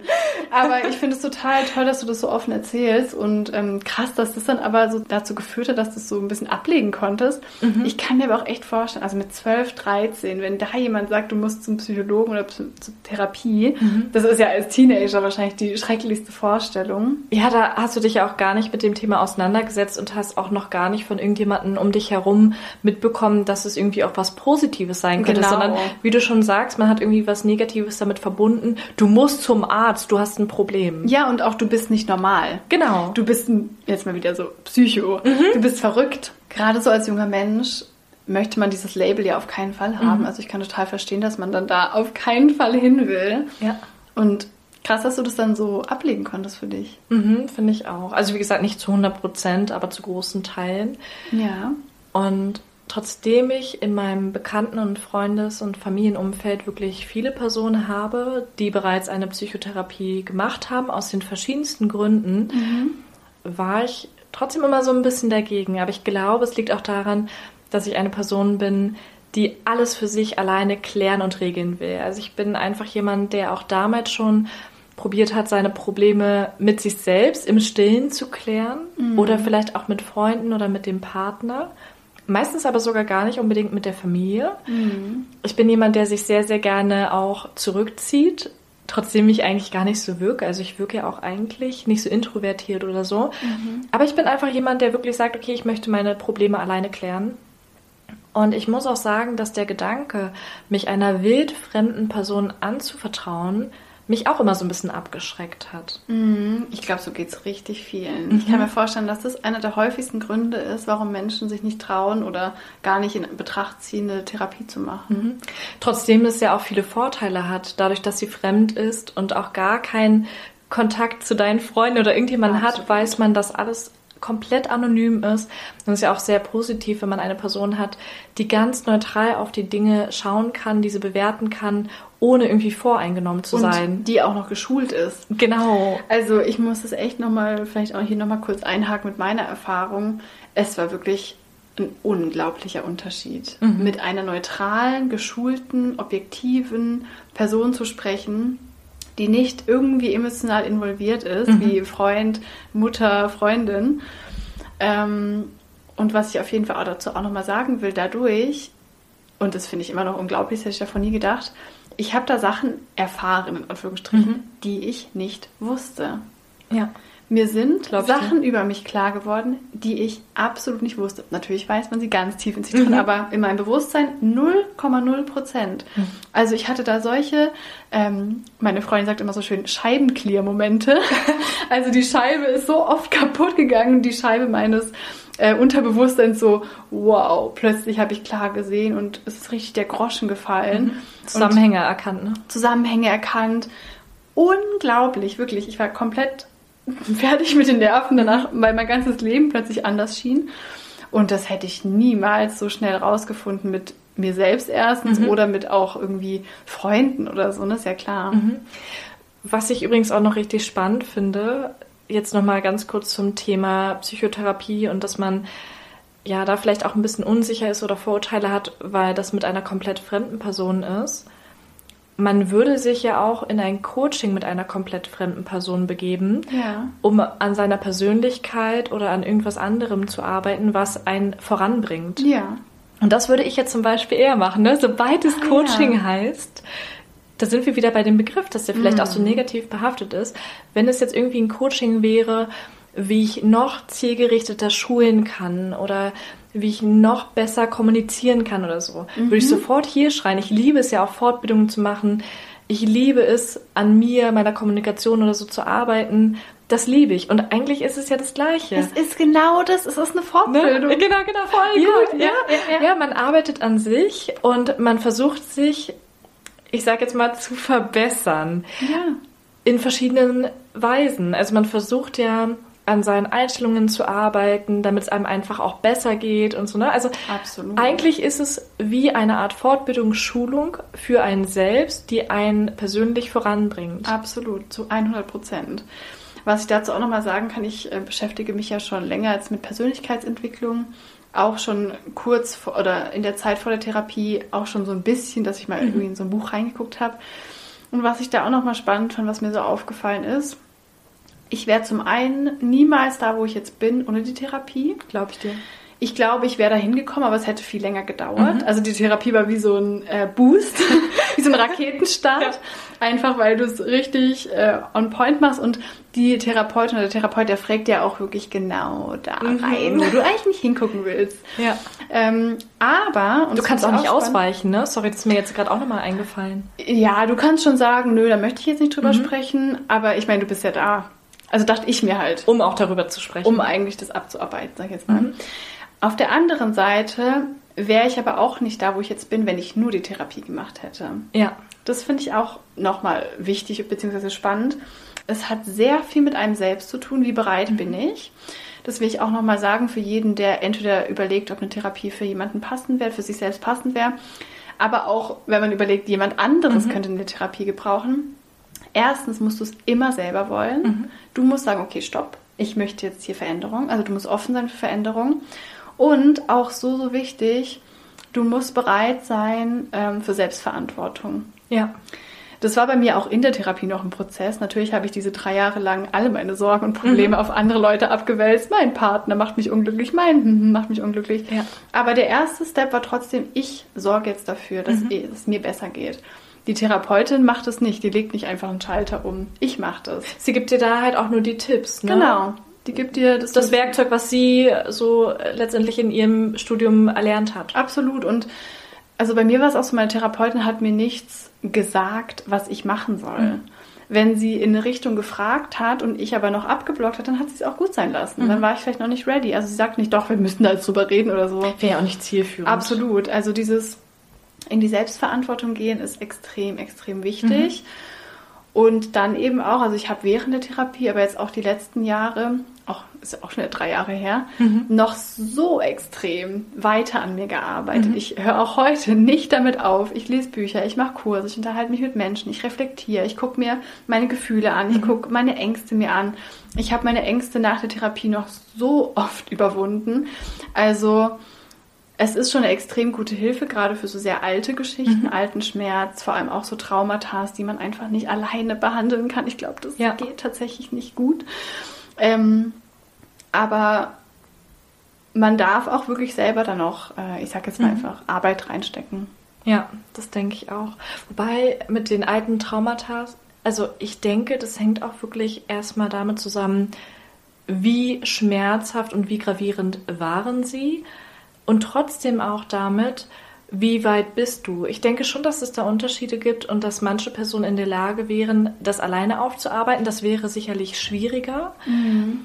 als wenn man da jetzt irgendwie professionelle Hilfe hat ja. von jemandem, der das tatsächlich gelernt hat. Ja. Aber ich denke eben auch, wie du schon sagst, es geht auch mit anderen Mitteln. Das geht auch zum Beispiel, indem man sich Podcasts anhört von Stefanie Stahl, von der Psychologin, Bücher durchliest über Psychotherapie oder überhaupt über solche ähnlichen Themen, die einen dann vielleicht auch beschäftigt haben. Absolut. Genau. Also was ich auch nochmal sagen möchte, ich habe ja gesagt, mittlerweile stehe ich da auch noch ein bisschen anders zu dem genau, Thema. Genau, wollte ich auch noch fragen, was das so verändert hat vielleicht bei dir? Ich weiß es gar nicht so genau, was der ausschlaggebende Punkt war. Also ich denke, das, was es verändert hat, war auch, dass ich mitbekommen habe, wie viele Personen das machen. Ich glaube aber, das ist auch generell die Einstellung zu dem Thema Psychologie.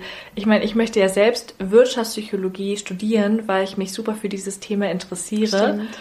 Und wenn ich mich jetzt selbst in eine Psychotherapie begeben würde, würde ich es, glaube ich, auch aus dem Interesse heraus machen, weil mich interessieren würde, was wären jetzt die Ansätze? Also einfach auch so auf wissenschaftlicher Basis. Mhm. Und ich jetzt nicht nur interessant fände, wie schaffe ich es, mit meinen Problemen umzugehen und da rauszukommen, sondern auch interessant finde, welche Lösungsansätze gibt es dafür. Mhm. Und wie könnte ich vielleicht auch anderen wieder mit dem erlernten Wissen weiterhelfen? Weil ich merke das ja auch bei uns beiden. In dem Moment, wo du mir von deiner Therapie erzählst oder von den Dingen, die du dort beigebracht bekommen hast, hilft es ja auch mir. Und ich habe sogar auch damals mal darüber nachgedacht, mich wegen meiner Eifersucht in Therapie zu begeben, weil es mir einfach zu einem bestimmten Zeitpunkt so, so schlecht damit ging und ich wirklich dachte, okay, wenn sich da nicht bald was ändert, dann zerbreche ich irgendwie an dem Schmerz, mm, den sehr, die sehr, Eifersucht verursacht. Ne? Mm. Genau, man verliert einfach auch Lebensfreude, weil man sich durch die Eifersucht so viel kaputt machen lässt, wenn man das eben zulässt. Und sich so einschränken lässt, alles mhm. Mögliche, ja. Genau, also da leidet ja alles drunter. Und da habe ich damals tatsächlich auch mal drüber nachgedacht, ob ich mich nicht doch in Therapie begeben möchte. Ich denke aber, dass ich in den letzten Jahren so viel an mir gearbeitet habe. Also da ist natürlich noch Luft nach oben. Ich ja. möchte nicht sagen, dass ich jetzt absolut erfüllt bin und jetzt gar nicht mehr eifersüchtig bin. Das habe ich ja auch in der Eifersuchtsfolge gesagt. Ich bin noch eifersüchtig, aber ich habe einfach schon so einen riesigen Schritt nach vorn gemacht und bin auch so ein bisschen stolz, dass ich es alleine geschafft habe, muss ich ganz ehrlich Absolut. sagen. Also ohne professionelle Hilfe. Ist natürlich immer gut, wenn man es macht. Und wie gesagt, ich würde jetzt auch gar nicht irgendwie mehr so abgeneigt sein wie damals. Ich denke aber, dass ich mittlerweile einfach auch so reflektiert bin, dass ich jede einzelne Schwäche von mir kenne und jedes Problem. Und ich auch gar kein Problem damit hätte, dieses irgendwie anzusprechen und darüber mit meinen engen vertrauten Menschen zu reden. Jetzt natürlich nicht mit jeder Person. Ich würde auch nicht mit einer Person über komplett alles reden, sondern je nachdem, in welchem Bereich ich einer Person besonders vertraue oder wo ich mich vielleicht auch besonders gut aufgehoben fühle, würde ich dann über dieses einzelne Thema sprechen. Und ich denke, das macht schon echt viel aus. Absolut. Das ist mega toll, dass du da auch schon für dich so weit gekommen bist und zu 100 Prozent bin ich davon überzeugt, dass man auch selber ganz viel schaffen kann. Mhm.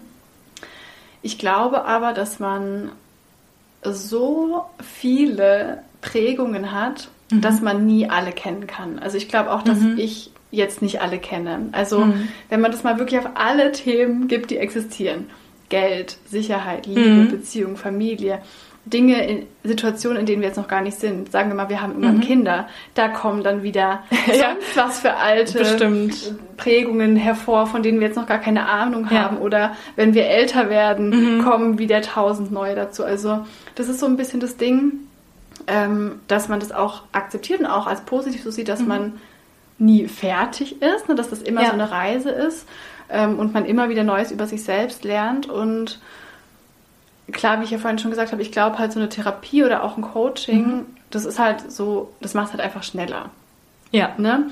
Ähm, weil man selbst einfach, glaube ich, immer länger braucht, um neue Erkenntnisse über sich zu mhm. bekommen, über Situationen zu bekommen, als wenn man jemanden hat, der einen da so ein bisschen freundlich hinlenkt. Und was ich halt auch so krass finde, also wie gesagt, ich habe da Sachen erfahren, von denen ich nicht wusste. Mhm. Und ich muss sagen, ich weiß nicht, ob ich da so richtig krass drauf gekommen wäre alleine. Klar, mhm. vielleicht schon irgendwann, aber vielleicht erst mit 50 oder so. Ja. Und ähm, da ist ja auch nochmal das Thema, diesen alten Schmerz halt auch nochmal zu fühlen. Mhm. Und das alleine, sich da durchzuringen, finde ich halt immer, finde ich auch heute noch schwierig. Natürlich mhm. gibt es bei mir immer noch Schmerzpunkte. Ich bin jetzt hier nicht äh, weise und der Dalai Lama und alles ist bei mir ja. geheilt. Und ich finde halt, wenn man eine Anleitung hat, die einem hilft, durch diesen alten Schmerz mhm. zu gehen und den vielleicht auch Stück für Stück zu heilen, ist auf jeden Fall, ja, einfacher vielleicht in Anführungsstrichen, mhm. als wenn man jetzt alleine irgendwie da auf dem Sofa sitzt und sagt, so, ich fühle jetzt mal meinen alten Schmerz durch. Ja, ne? ja. ja einfacher definitiv, das mhm. denke ich mhm. auch. Und ich denke auch, dass es ein schnellerer Prozess ist. Ja.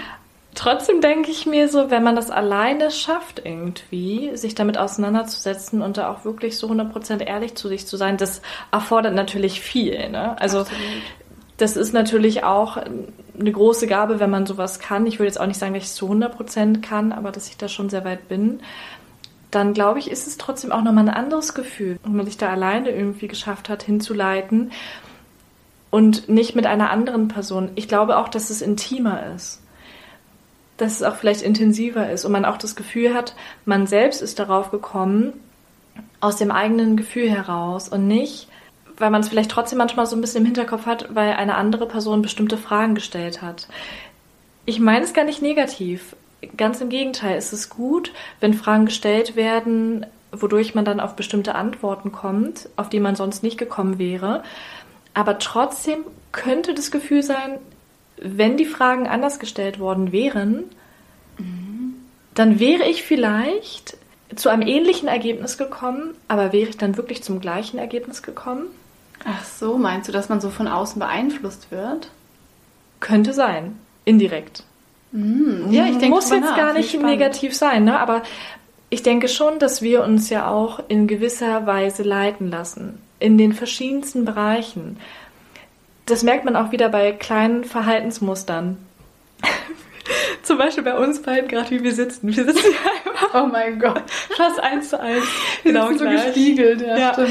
Und das hat man ja oft, ne? Wenn einem eine Person zum Beispiel sympathisch ist, dann spiegelt man das Verhalten dieser Person. Man nimmt die gleiche Körperhaltung ein, unbewusst. Mhm. Und jetzt frage ich mich, was passiert denn, wenn jemand mir gezielt Fragen stellt, der auch auf diesem Gebiet geschult ist? Ich meine es wirklich nicht negativ. Ich meine jetzt nicht, dass eine Person versucht, eine in irgendeine Richtung zu manipulieren. Ne? Mhm. Das meine ich jetzt gar nicht. Sondern wäre der Ausgang der gleiche gewesen, wenn du von unterschiedlichen Personen therapiert worden wärst? Ah, spannend. Mit unterschiedlichen Ansätzen? Mhm. Ich meine, ich muss dazu mal sagen, wie so eine Therapie abläuft. Es gibt so ein paar Fragen, die kommen immer. Ja, klar. Eine Frage ist zum Beispiel, ich sage, oh, heute ist das passiert und ich habe mich so gefühlt und es war so schrecklich. Und dann fragt sie, hast du das schon mal irgendwann gefühlt? Mhm. Also diese therapeutischen Fragen sind so heftig neutral. Mhm. Es ist nicht so, zum, also bei mir, also bei jedem anderen mhm. zum Beispiel so, hast du das nicht auch schon mal bei deinem Vater gefühlt? So eine Frage würde nie, nie, nie, nie, niemals kommen. Also, klar, sie ne? möchte auch ganz genau wissen, wie du selbst darauf genau, reagierst. Genau, also zum Beispiel, hast du das schon mal gefühlt? Das ist so eine richtig krasse Frage. Das kommt ständig dann so. Oder auch, was möchtest du? Mhm. Ist auch so eine Frage, die ganz oft kommt, wenn man in so einem Dilemma steckt oder so. Also ähm, ich glaube, bei so Coaching Methoden kann das schon sein, dass man mhm. in so verschiedene Richtungen kommt, wobei es ja immer darum geht, dein Inneres dir anzugucken und das sieht halt aus, mhm. wie es aussieht. Und gerade bei einer Psychotherapie, ähm, also mein Eindruck war, da wird wirklich gar nichts gelenkt. Und wenn du sagst, ich weiß es nicht, dann ist auch fertig. Mhm. Weißt du, also du wirst so neutral einfach mhm. gefragt, dir wird nichts vorgeben. Das fand ich eigentlich auch überraschend, weil ich hatte mir das anders vorgestellt. Ja. Ich dachte, ich erzähle ihr meine Story und sie wird mir dann erzählen, mhm. was das Problem ist. So, mhm. ja, das und das wird wohl der Grund sein. Aber sowas wirklich gar nicht. Das finde ich mega gut. Mhm. Vielleicht fehlt mir da eben auch die Erfahrung. Mhm. Trotzdem ich sagen muss, ich habe von einer Freundin mal gehört, dass die Psychologin oder Psychotherapeutin, ich bin mir jetzt nicht ganz sicher, was von beidem sie ist, schon auch emotional auf gewisse Aussagen von ihr reagiert hat. Und mhm. nicht ganz neutral. Okay. Und ich denke, das sind ja schon Menschen, die da vor dir sitzen, gewisse Einstellungen vertreten, ähm, vielleicht Sympathien zu bestimmten Dingen haben. Ich, also ich kann mir durchaus vorstellen, dass es absolut professionell abläuft und total neutrale Fragen gestellt werden. Dennoch bemerkst du ja, wie eine Person auf deine Antworten reagiert. Dass du denkst, du sagst dann, was sie hören will. So unterbewusst? Könnte sein. Also einfach ja. jetzt gar nicht so hundertprozentig, ne? Ich finde es nur aus psychologischer Sicht total interessant, inwiefern sowas dann auch beeinflussen kann. Mhm. Und ich denke nicht, dass es 0,000 Prozent ist. Ich denke schon, dass es eine Rolle spielt, wer da mhm. vor dir sitzt. Ja, ich finde es auch total spannend. Ich glaube, es gibt halt so grundlegende Sachen, die vor allem Psychotherapeuten halt mega gut erkennen. Mhm. Also zum Beispiel, ich bin ohne Vater aufgewachsen, ich kenne meinen Vater nicht und habe dann ein Problem mit Männern. Mhm. So, da ist es relativ offensichtlich, dass ja. da irgendein Zusammenhang besteht. Mhm. Das heißt, ähm, dieses Thema wird vielleicht immer mal wieder so angeschnitten. So, mhm. hey, wie sieht's da eigentlich aus? Gerade wenn es ein Thema ist, das man selbst vielleicht vermeidet. Das sieht man ja auch an diesem mhm. Podcast von Stefanie Stahl, den wir so oft hier erwähnen, weil er ja. einfach so mega gut ist. Ja, ist ähm, wirklich. Natürlich führt sie die Leute da irgendwie heran, mhm. weil sie aber aus Erfahrung auch weiß, wodurch Sachen entstehen. Ne? Klar, ne? also deswegen. Definitiv. Ja. Aber da spielt auch wieder trotzdem was mit rein, ihre Erfahrung, ihre mhm. jahrelange Erfahrung, was dann vielleicht ein jüngerer Psychologe noch nicht hätte. Der hätte mhm. dann vielleicht andere Qualitäten oder andere positive Eigenschaften. Aber ich denke, Erfahrungen spielen da auch wieder eine Rolle vom Psychologen, weil der ja dann ganz genau weiß, ab welcher Stelle stellt er dir jetzt nochmal eine Frage, mhm. damit du dann aus dir herauskommst oder vielleicht darauf nochmal eingehst. Also grundsätzlich denke ich definitiv, wenn das Ergebnis ist, dass man aus der Therapie rausgeht und glücklicher ist als vorher und es einem besser geht, mhm. dann ist alles erreicht, was man erreichen wollte. Beziehungsweise auch, ähm, versteht oder sich bewusst wird, mhm. warum Dinge so sind, wie sie ja, sind. klar. Das ist der absolute Key. Der ja, absolute das. Key. Ja. Also ich hatte zum Beispiel auch ein gutes Beispiel. Also ich war ja auch todeseifersüchtig früher. Also ich war ja auch ja. auf einer 10. Ähm, und habe verstanden, was ich hier auch schon öfter erzählt habe, auch in der Eifersuchtsfolge, mhm. warum ist das so? Mhm. Und sobald du dieses Wissen hast, kommst du in dieses Bewusstsein rein. Ja. Das heißt nicht, dass es dann sofort weg ist, aber du hast es verstanden. Mhm. Oder auch, ähm, war ja bei mir auch ganz extrem dieses, dass ich mich immer anders fühle. Mhm. Ich fühle mich immer nicht zugehörig anders. Ich habe das Gefühl, alle starren mich an und finden mich komisch. Selbst in Berlin, wo es keinen interessiert. Und habe dann äh, durch die Therapie verstanden, wodurch das kommt. Dass ich mich als mhm. Kind schon so gefühlt habe, einfach weil ich die Sachen auch erzählt habe und durch das Erzählen so ja. denke, ah, krass, was ich auch in dem Podcast hier wieder merke. Ne? Hast du ja. ja auch schon gesagt, wenn wir zum Beispiel über Mobbing und Sexismus gesprochen haben, wo ich eigentlich denke, ach, na, so schlimm war das ja nicht. Ja. Und dann erzählt man es und denkt, oh. Ja. Deswegen habe ich mich dann wohl so und so gefühlt. Mhm. Ne? Allein schon durch dieses Erzählen ähm, wird einem schon super viel klar. Und dieses, das glaube ich. Die Ursachen für was zu erkennen in dem mhm. eigenen Verhalten ist der absolute Key zur Reflexion, natürlich. Ja, ja, Dann weiß man ja auch, wo man ansetzen muss oder auch, wie man seine Gedanken vielleicht anders steuern kann, damit es einem irgendwie besser mit der Situation geht oder man versucht einfach realistischer an die Situation heranzugehen. Definitiv. Also ich wollte es auch wirklich gar nicht in irgendeiner Form jetzt in Frage stellen oder Aber so. Aber ne? finde ich auch spannende Gedanken, dass ich man da vielleicht so eine Art Misstrauen auch hat. Weißt mhm. du, dass man, ich weiß nicht, wie das bei dir jetzt so ist oder ob das nur in den Beispielen so ein bisschen so war, aber dass man vielleicht denkt, man will sich da nicht ganz so anvertrauen, weil vielleicht lenkt er mich ja nur in eine bestimmte Richtung. Ja. So Lustigerweise wäre das gar nicht mein Gedanke, auch wenn ich das jetzt hier so geäußert habe, einfach nur mhm. mal so, was man auch bedenken könnte, wenn man sich in eine Therapie begibt. Ja, Oder was der Unterschied ist, wenn man sich alleine mit den Themen auseinandersetzt. Eigentlich habe ich es ja nur in diesem Zusammenhang genau. dann nochmal erwähnt ich selbst hätte, glaube ich, gar nicht so die Angst, dass ich fremdgesteuert sein könnte oder dass mich jemand so sehr beeinflusst, dass ich ja. in eine bestimmte Richtung gehe oder so. Das wäre wirklich gar nicht mein Gedanke oder meine Angst. Und würdest du das so als Schwäche so ein bisschen bei dir selbst vielleicht beurteilen? Was meinst du genau? Dass du so denkst, ich habe es jetzt nicht alleine geschafft? Vielleicht. Das klang nämlich auch so ein bisschen ja. so, weil du meintest, es fühlt sich noch besser an, wenn man es alleine geschafft hat. Ja. Ähm, dass es vielleicht auch vielen so geht, dass sie denken, das ist eine Schwäche, dass man sich Hilfe holt. Ich denke, das ist wirklich eines der am häufigst gehörten Vorurteile. Ich habe auch in meinem Bekanntenkreis gefragt, was wäre euer Vorurteil, wenn ihr darüber nachdenkt, dass jemand eine Psychotherapie macht? Und dann war auch ein Vorurteil, das ist schwach oder die Person mhm. ist schwach oder die Person hat ein starkes Problem. Mhm. Wenn ich reflektiert darüber nachdenke, denke ich natürlich nicht, dass Personen schwach sind, nur weil sie sich an eine Psychotherapie begeben. Ganz im, Im Gegenteil. Gegenteil genau. Mhm. Sie beschäftigen sich mit ihr Problem. Sie versuchen das jetzt nicht irgendwie runterzuschlucken oder weiß ich nicht genau, irgendwie zu überspielen, sondern ganz im Gegenteil, sie müssen da richtig Arbeit leisten und das merken wir hier auch im Podcast. Und sie sind mutig, sich diese Schattenseiten von sich anzugucken. Mhm. Und ich muss dir mal kurz sagen, es war oft hart. Glaube ich dir. Es war oft richtig hart. Ja. Tränen sind geflossen. Wir mussten einmal abbrechen, weil ich so geheult habe, dass ich nicht mehr mhm. atmen oder reden konnte. Ich glaube, so geht es vielen. Also natürlich das klingt jetzt hier alles so, ja, geh zur Therapie, dann ist alles gut. Ja. Ähm, es ist schon schwer. Mhm. Das will ich hier gar nicht irgendwie, ähm, ja, nicht berücksichtigen. Es ist super hart, sich den tiefsten, ältesten Schmerz anzugucken. Hundertprozentig. Am Anfang, als ich in Therapie gegangen bin, konnte ich das Wort Vater nicht sagen. Ah, wie krass. Ich konnte es nicht sagen. Krass. Ich konnte es nicht über die Lippen bringen. So extrem hatte ich das Thema 19 mhm. Jahre lang verdrängt, dass ich nicht mal das Wort über die Lippen bekommen das habe. Das ist echt heftig. Und das aufzuarbeiten, mir das überhaupt anzugucken. Mhm. Also ich habe ja nichts wirklich Aktives dann gemacht, aber mir dieses Thema in mir drin anzugucken, diese Angst, diesen Schmerz, mhm. diese Trauer, holy fuck, ey. Glaube Es war heftig, aber es war auch mega heilsam. Ja, das kann ich mir zu 100% vorstellen.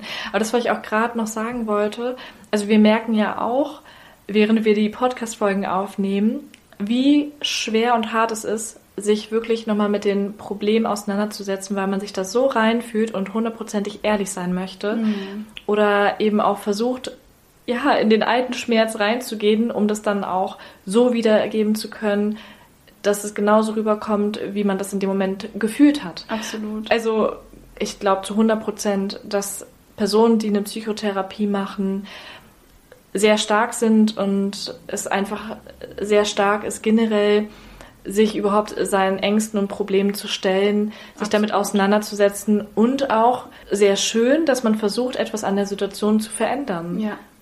Absolut, also egal ob es in der Form von einer Psychotherapie ist, mhm. ob man selbst sich reflektiert, sich mit sich beschäftigt, sich irgendwie Input von außen mhm. holt, sich einfach auch traut, sich anzuvertrauen, mit Leuten zu sprechen, egal in welcher Form.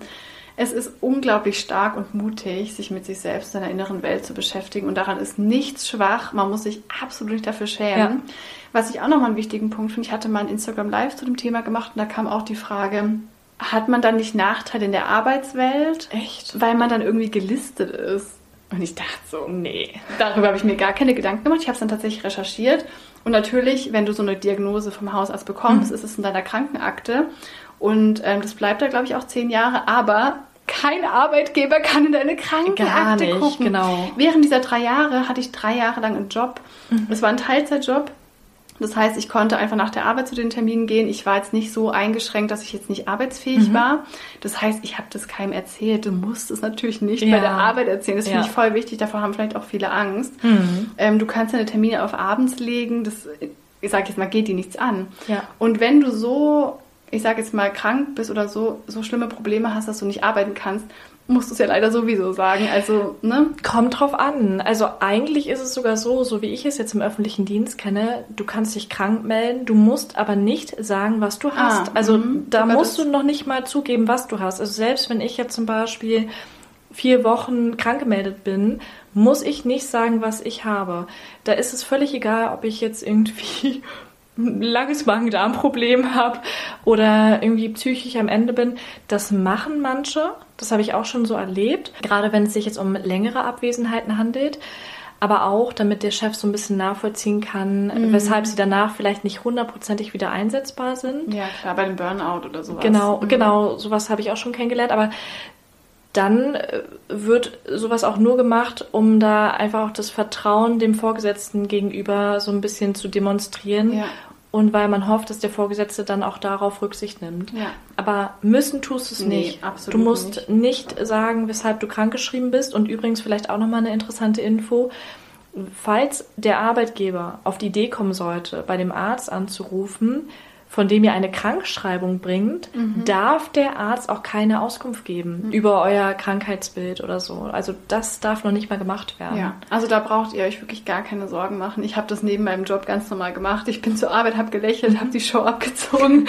ähm, und natürlich ist es schön, wenn man sich öffnen mhm. kann, aber man muss das nicht. Und selbst im Umfeld, wenn das wirklich der Punkt ist, warum ihr es nicht machen wollt, weil ihr euch schämt, ihr müsst es niemandem erzählen. Ihr ja. könnt es einfach still und heimlich für euch machen mhm. und das vielleicht irgendwann mal erzählen. Mittlerweile kann ich da ultra offen drüber sprechen. Jeden, ja. den ich treffe, ich bin Kau, ich habe eine Psychotherapie ja. gemacht.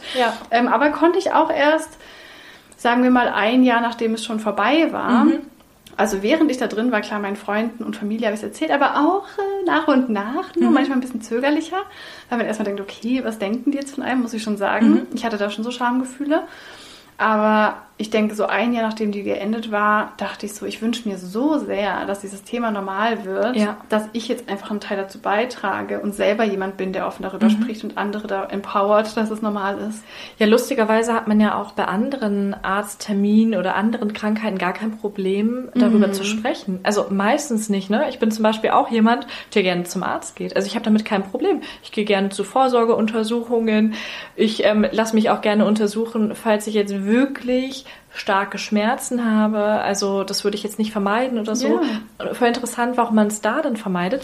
Ich muss tatsächlich zugeben, der Grund, der mich heute davon abhält, das ist eigentlich kein guter Grund, ist auch der Zeitfaktor. Ich erkläre es kurz. Das Ding ist, wenn ich darüber nachdenke, dass man sich in eine Psychotherapie begibt, dann denke ich schon, dass es meistens regelmäßige Termine sind, die stattfinden, damit es eben auch möglichst effektiv ist. Mhm. Ist ja auch absolut nachvollziehbar. Ich bin aber ein Mensch, der sich eigentlich keine weiteren regelmäßigen Termine unter der Woche irgendwie einplanen möchte, weil meine Woche schon so vollgestopft ist.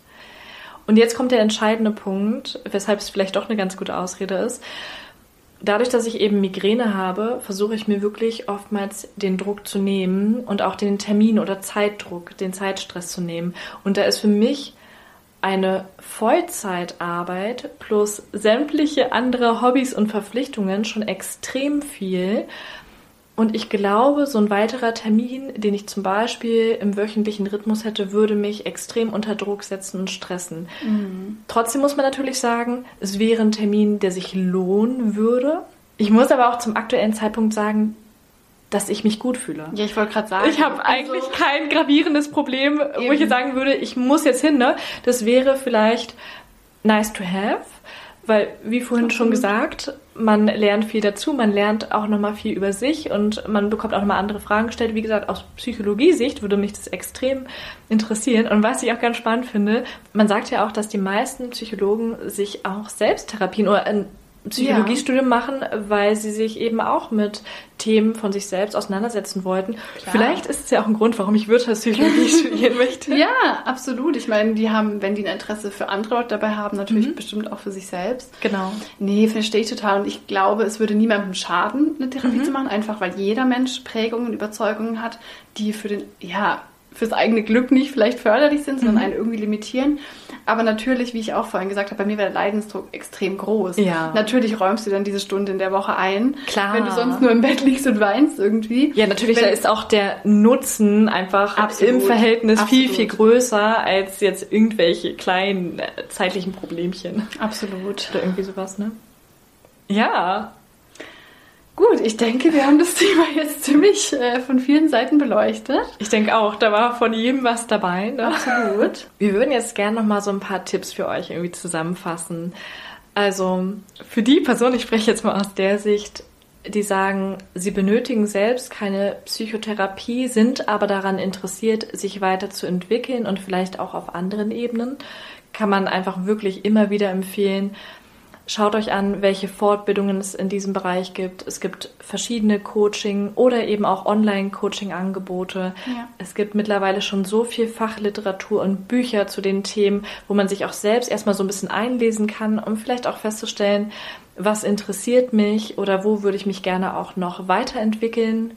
Absolut. Und da auch vielleicht ähm, im ersten Schritt redet auch mit Menschen, mhm. ähm, traut euch eure Probleme auch euch anzugucken. Ich weiß, es ist schwer, aber es lohnt sich extrem. Also wenn ihr den Schritt zur Psychotherapie gerade noch nicht wagen wollt, dann versucht euch das selber wenigstens anzuschauen und auch mit anderen offen darüber zu sprechen.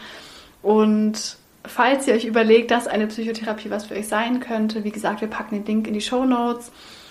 Es ist nicht so vielleicht schlimm, wie ihr euch das vorstellt. Ich kann es das klingt vielleicht ein bisschen komisch, aber ich kann es wirklich empfehlen, weil es mhm. wirklich extrem hilfreich ist und ihr habt die Hilfe verdient, ihr müsst es nicht alleine schaffen. Es ist nicht peinlich, es ist nicht schwach, nicht. es ist absolut stark. Es sollte meiner Meinung nach absolut so normal sein, wie wenn man äh, mhm. Ohrenschmerzen hat und zum Arzt mhm. geht. Ähm, ihr braucht euch dafür nicht schämen. Dann hoffen wir natürlich, dass euch die Folge gefallen hat, dass ihr ein paar neue Einblicke zu dem Thema bekommen konntet, euch unsere Tipps und Impulse geholfen haben. Wir freuen uns sehr, eure Erfahrungen zum Thema zu hören. Schreibt uns dafür gerne auf Instagram reinreflektiert.podcast oder auch gerne eine E-Mail. Und wir freuen uns auch sehr, wenn ihr die Folge mit euren Freunden und Freundinnen teilt oder in eurer Instagram-Story oder uns eine positive Bewertung bei iTunes schreibt, weil damit helft ihr nicht nur uns, sondern auch allen Menschen, denen der Podcast helfen könnte. Rein reflektiert. Rein reflektiert.